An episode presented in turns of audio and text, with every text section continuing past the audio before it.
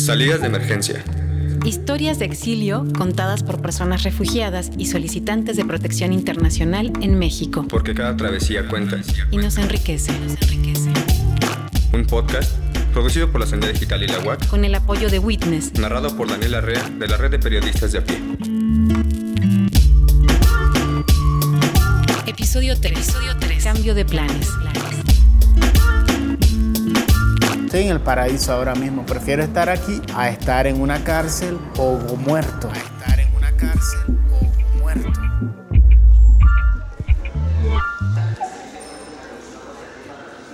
¿Alguna vez han pensado lo que harían si de un día para el otro tuvieran que dejar su casa, su familia, sus amigos, su trabajo para salir del país lo más rápido posible, para salvar sus vidas? ¿Qué pondrían en su mochila o en su maleta? ¿Se irían en camión, en avión, caminando? ¿A dónde irían? ¿Cuáles serían las últimas palabras, las últimas promesas antes de decir adiós?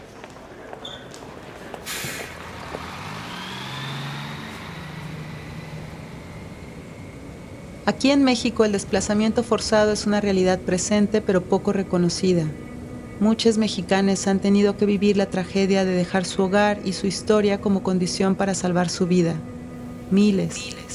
Y aún así, a veces, nos cuesta entender que le está pasando lo mismo a nuestros vecinos centroamericanos y que su situación en sus países de origen es tan peligrosa que muchos de ellos ven a México como su tierra de salvación.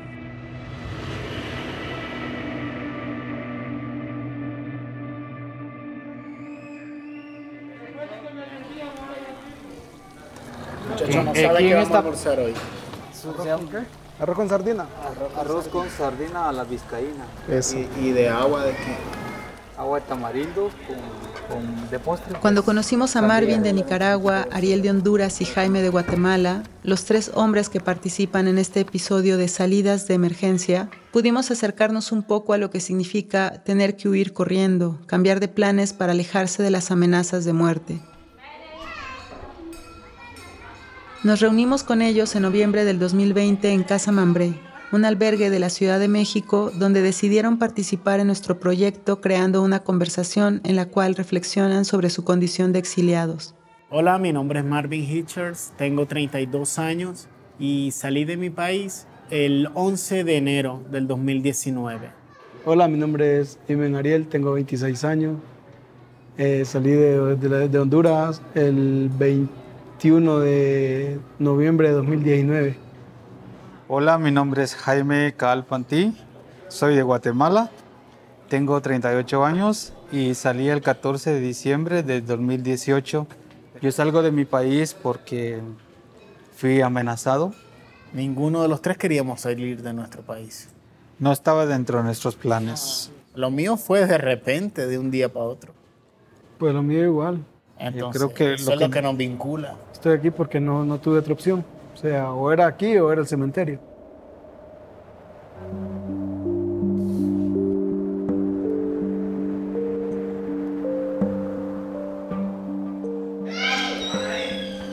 Ariel, ¿y cómo está tu proceso de... De Comar. Sí? Nada, pues aplacado, bro. No me dan respuesta ni sí ni no. He ido como cuatro veces. Solo casaca, me dan todos los días, me llaman y nunca me llaman. Ariel es un joven muy sonriente y amigable que ayuda en la cocina del albergue. Está aquí en compañía de su mamá y su hermano, esperando que se resuelva su solicitud de condición de refugiado.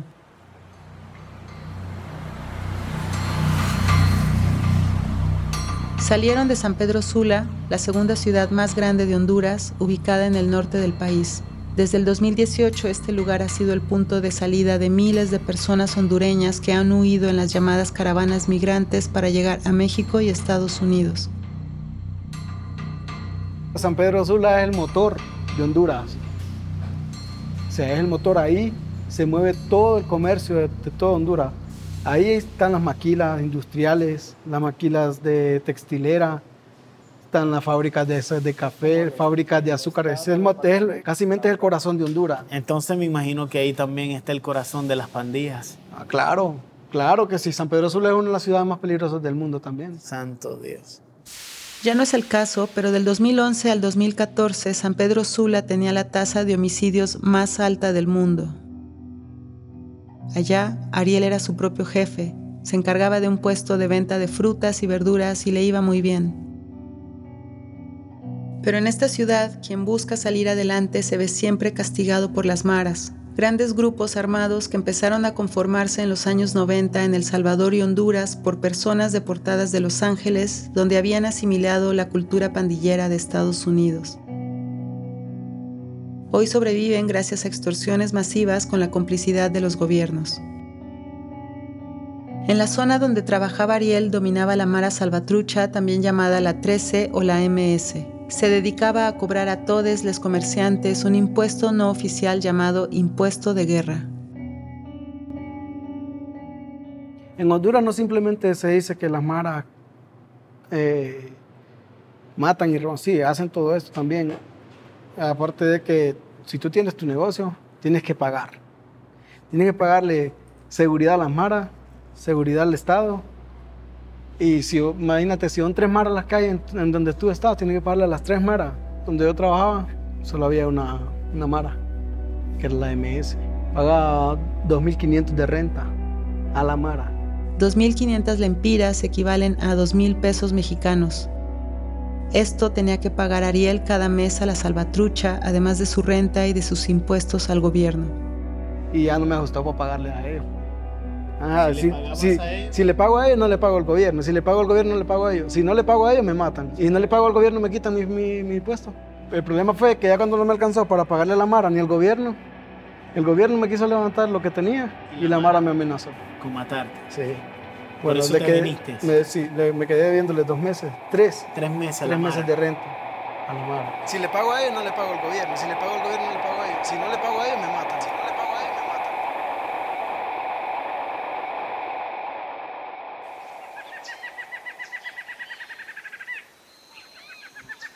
Jaime de Guatemala es un apasionado maestro y defensor del medio ambiente.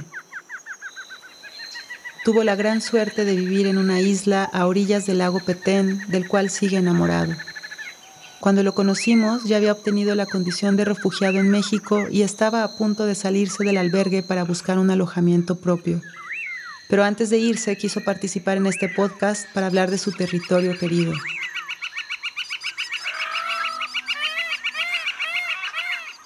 Yo les quiero comentar un poquito de mi país, ¿va? Pues, pues yo qué te puedo decir, que mi país es muy hermoso, ¿verdad? Tiene cosas muy hermosas y de la cual yo extraño, ¿verdad? Petén es un lugar, este, es el departamento más grande de Guatemala. Hay diferentes tipos de, de animales y plantas, por ejemplo la guacamaya, el jaguar, el ocelote, el tapir, el danto, el oso, el El oso hormiguero, ¿qué más? El pavo, el pavo real, este, petenero que le llamamos, este, la cojolita que son aves, el venado, de hecho, el tigre, este, la pantera, sí, hay tigres y todo eso, va, entonces, este, yo hacía el trabajo de sensibilización, ¿verdad? En mi comunidad. Para combinar sus dos pasiones, Jaime daba talleres de educación ambiental. Amaba su territorio, su trabajo y a sus alumnos. Hasta había logrado crear con un grupo de adolescentes un mini museo sobre la biodiversidad del Petén que tuvo mucho éxito. Nunca hubiera abandonado su tierra abundante por voluntad propia. A uno de mis mejores amigos, porque no tengo muchos, pero sí puedo decir que sí los tengo, eh, lo encontré muerto. Eh, fue algo injusto porque prácticamente le cortaron los sueños a mi amigo, ¿no? Era una persona que realmente también era conservacionista, eh, amaba la naturaleza, de hecho estaba por graduarse en ciencias turísticas. Entonces, este, pues, ¿qué te puedo decir? Lo encontré muerto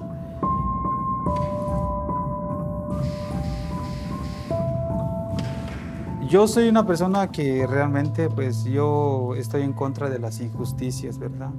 Me di a la tarea de investigar eh, con quién lo mandó a matar. Un oficial del ejército, ¿verdad? Entonces esa parte, lo que no le gustó a esta persona fue que yo haya investigado, llegué hasta el punto de dar con él y de enfrentarme a él. Eso fue lo que yo me enfrenté a él Fue ahí donde yo este, empecé a ser amenazado, perseguido. Entonces es ahí cuando tomé una decisión prácticamente así, de la noche a la mañana, ¿qué hago? Y lo hago, lo hice con la finalidad pues también de proteger mi vida principalmente y proteger la de los míos, ¿verdad? Mi familia prácticamente. ¿Sigue impune la muerte de tu amigo? Aún sigue impune. Jaime entró a México por la frontera entre Tabasco y Guatemala. Cruzó solo. Atrás quedó su pequeño hijo. Sigue pensando en él todos los días desde que está aquí en México. Pero como él mismo dice, prefiere seguir lejos pero vivo para volverlo a ver.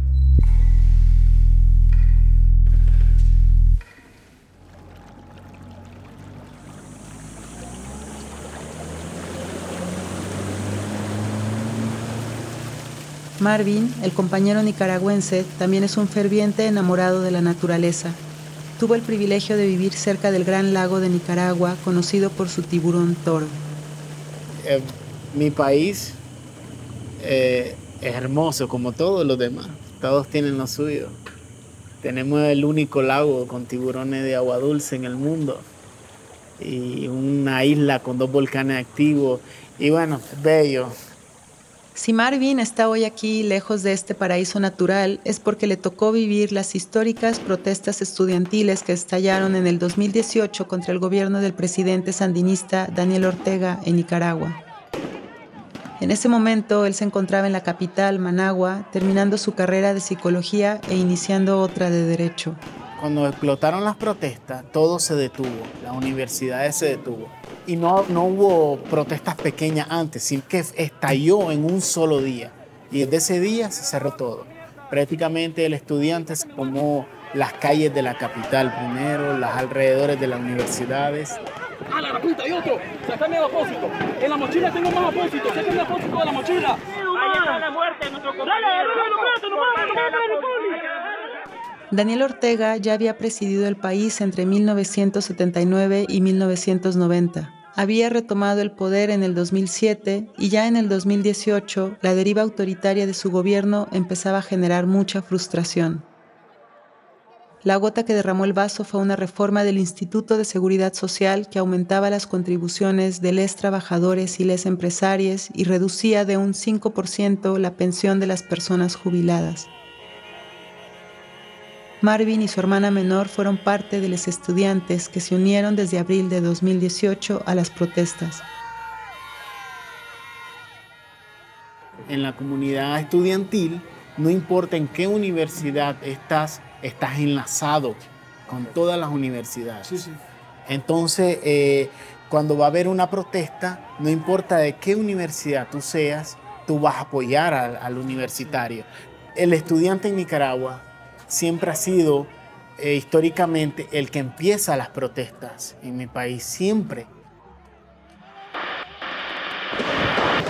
Por lo menos 10 muertos, incluyendo una niña de 11 años, fue el saldo este fin de semana después que fuerzas de choque del gobierno de Daniel Ortega atacaron la ciudad de Masaya y varios pueblos cercanos. Amnistía Internacional ha publicado un informe demoledor sobre la represión en Nicaragua por el gobierno de Daniel Ortega. Bajo el título Disparar a matar, la organización humanitaria denuncia una estrategia letal de las autoridades y asegura que la Policía Nacional, los antidisturbios y los grupos parapoliciales matan a menudo de manera intencional. Relatos de golpizas, aislamiento, amenazas y violaciones sexuales a prisioneros dentro de las cárceles fueron documentados por la Oficina del Alto Comisionado de la ONU para Derechos Humanos. El gobierno mandó a reprimir este movimiento con militares, antimotines, francotiradores y grupos parapoliciales, asesinando a 651 personas entre abril del 2018 y septiembre del 2019, según la Asociación Nicaragüense Pro Derechos Humanos. Asesinando a 651 personas. y aquí se la tenemos. Moroni López García, Managua Uni. Franco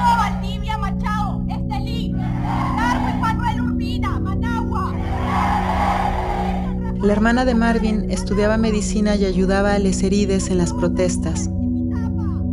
Fue violada durante su detención arbitraria, pero al salir logró organizarse con su mamá para huir hacia México. En cuanto a Marvin, seguía en ese momento atrincherado en la Universidad Politécnica, la sede principal de las manifestaciones, y poco después lo detuvieron. Finalmente logró salir del país tras su liberación, pero su hijo de dos años se quedó con su mamá. Yo no tenía más opciones de otros países. Primero porque no tenía mi pasaporte. Se quedaron con ellos, los policías. Entonces ya mi mamá estaba acá. Igual salieron sin pasaporte. Entonces no teníamos opciones de decir, ah, ok, voy, o, comprar un pasaje y decir, ah, voy a irme a Venezuela, peor Venezuela, Colombia, eh, no había más opciones. Las únicas opciones son, era para nosotros, era eh, por Honduras y llegar hasta México, pero de otra manera no, no yo no tenía más opciones. Yo, yo estoy en el paraíso ahora mismo, prefiero estar aquí a estar en una cárcel o muerto.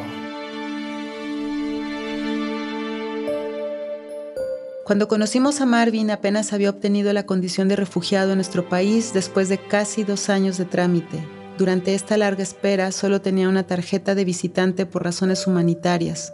Este documento permite a una persona que pide la condición de refugiado transitar libremente y trabajar en México mientras se resuelve su trámite. Fue gracias a eso que Marvin pudo tener una actividad económica antes de la pandemia.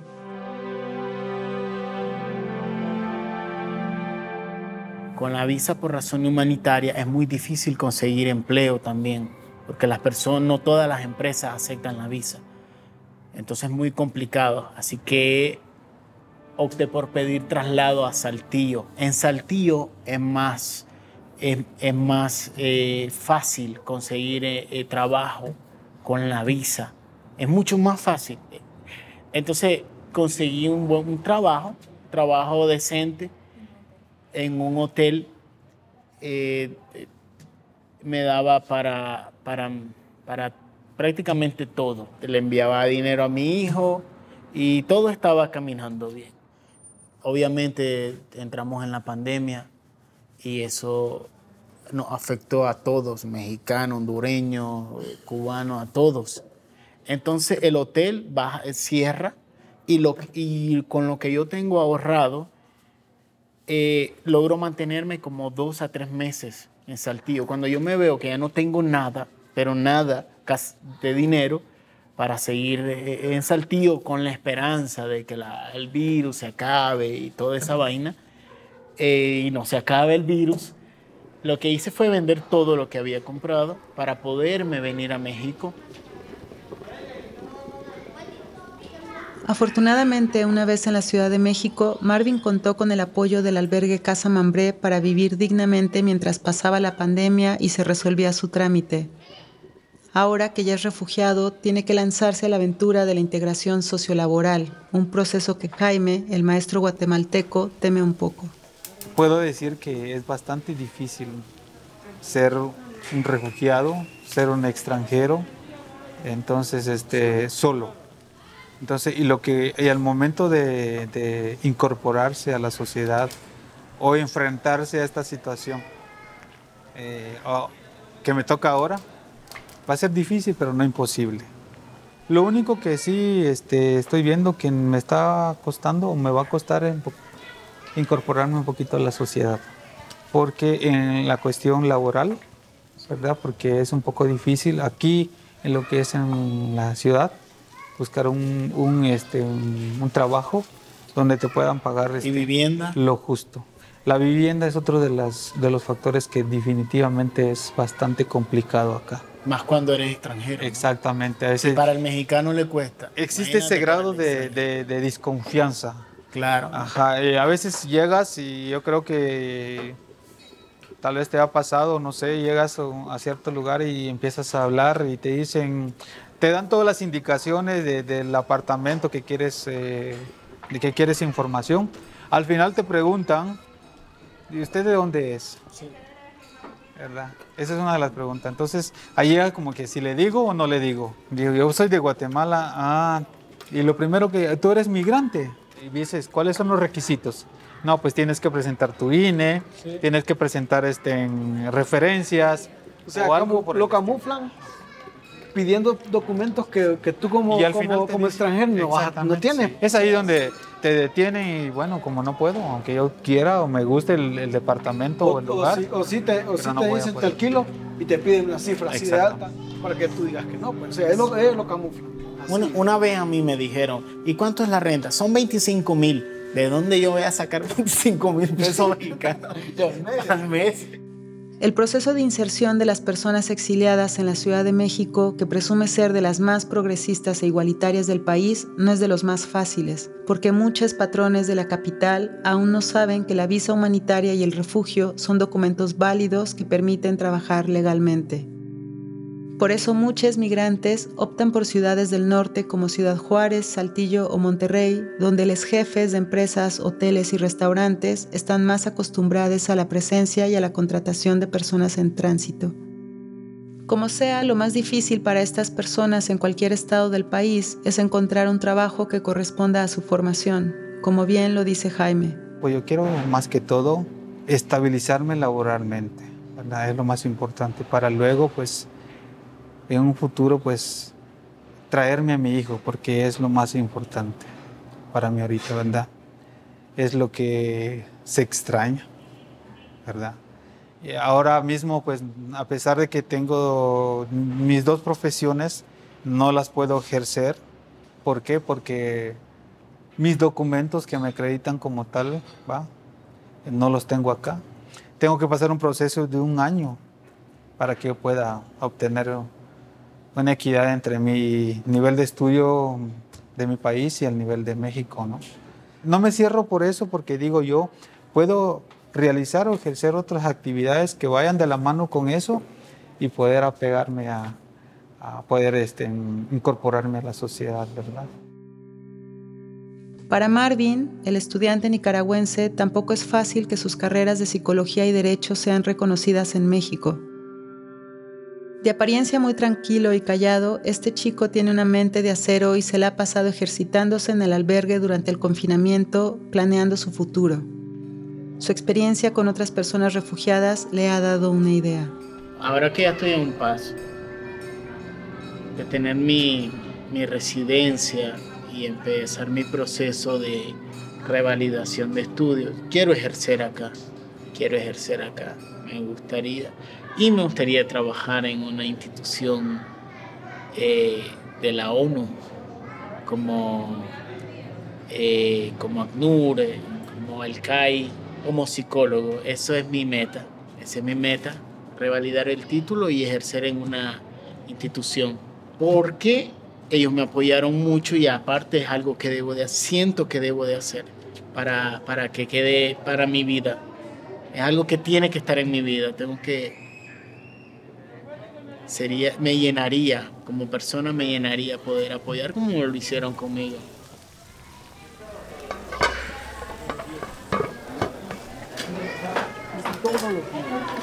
Donde nosotros lo que no tiene que faltar es los frijoles. Mira, si el frijol falta, no es comida. En, en Nicaragua le llaman gallo pinto, en, en Nicaragua casamiento, en El Salvador. Mala le llamamos casamiento también, o si no, sopa de, de, de arroz. En Costa Rica también gallo pinto, igual que en Nicaragua. Ellos dicen que ellos lo crearon y los nicas dicen que ellos también lo crearon. Y los niños dicen que ellos también lo crearon. El que aún sigue en espera de refugio es Ariel, quien huyó de Honduras con su mamá y su hermano. Hasta ahora, ninguno del estrés ha tenido respuesta de la Comisión Nacional de Ayuda a Refugiados, la Comar. Cabe recordar que entre el 2013 y marzo del 2021, esta institución recibió más de 194 mil solicitudes, pero solo se otorgaron una de cada cuatro. Pues este, ya tengo casi un mes de andar detrás de Comar, pidiendo que, que, me, que me ayuden. Más, ya creo que va a los dos meses y no me han dado ningún tipo de respuesta. Eh, mandado, ya he puesto dos, tres escritos he puesto y no me dan ningún tipo de respuesta. Ya pues, ya lo que da fuerza pues para, para estar aquí pues es, es, es el esperar, el tener la paciencia y la fe. Es el esperar, el tener la paciencia y la fe. Yo solo quiero decir que, que nos den la oportunidad de demostrar que sí podemos, podemos colaborar positivamente a la sociedad. Empezar de nuevo empezar de nuevo, crecer de nuevo. ¿No te gustaría poner así como un negocio como el que tenías? Pues sí, la verdad un que sí. negocio fíjate. Así Claro. nadie te está molestando. Claro. Ese es uno de mis, de mi- es una de mis metas, ser mi, ser mi propio jefe. Lo que buscamos es una oportunidad. Que miren este, el gobierno, que, que mire pues que los migrantes también no venimos a, a hacer daño, ¿verdad? México pues yo creo que en el futuro va a ser como miramos a Estados Unidos, ¿verdad?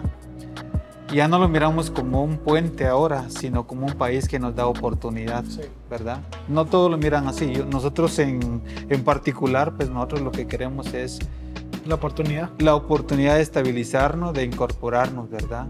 Entonces, eso es lo que buscamos, esa oportunidad, ¿va?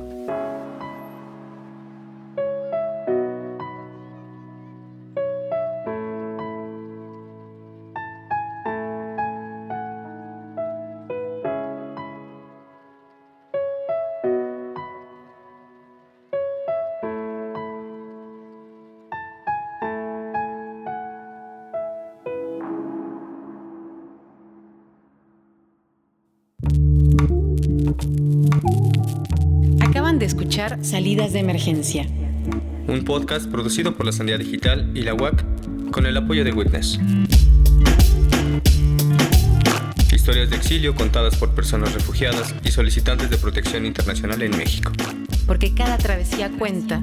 Y nos enriquece. Y nos enriquece.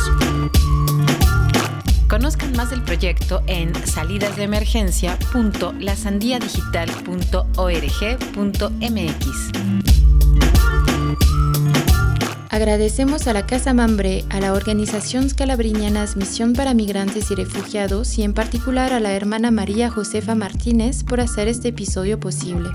El guion fue creado por los tres protagonistas, Marvin Hitchers, Aymen Ariel y Jaime Cal Pantic, quienes decidieron compartirles sus historias de resiliencia. Yo soy Maripía Río Blanc de la Sandía Digital, hice la dirección y el montaje y escribí la voz en off. Zuleika Pineda se encargó de la producción, Karen Vargas Villamar asistió en producción y Eloisa Díez hizo el diseño de sonido. Las tres son integrantes de la Sandía Digital. Lorenzo Vargas dio seguimiento al proyecto desde la UAC. La narración y la revisión del texto fueron a cargo de Daniela Rea de la red de periodistas de a pie. Karina Villaseñor hizo el sonido directo y Josué Vergara hizo la grabación en estudio. Para este episodio usamos extractos de noticieros de Euronews, Univision Noticias y AFP.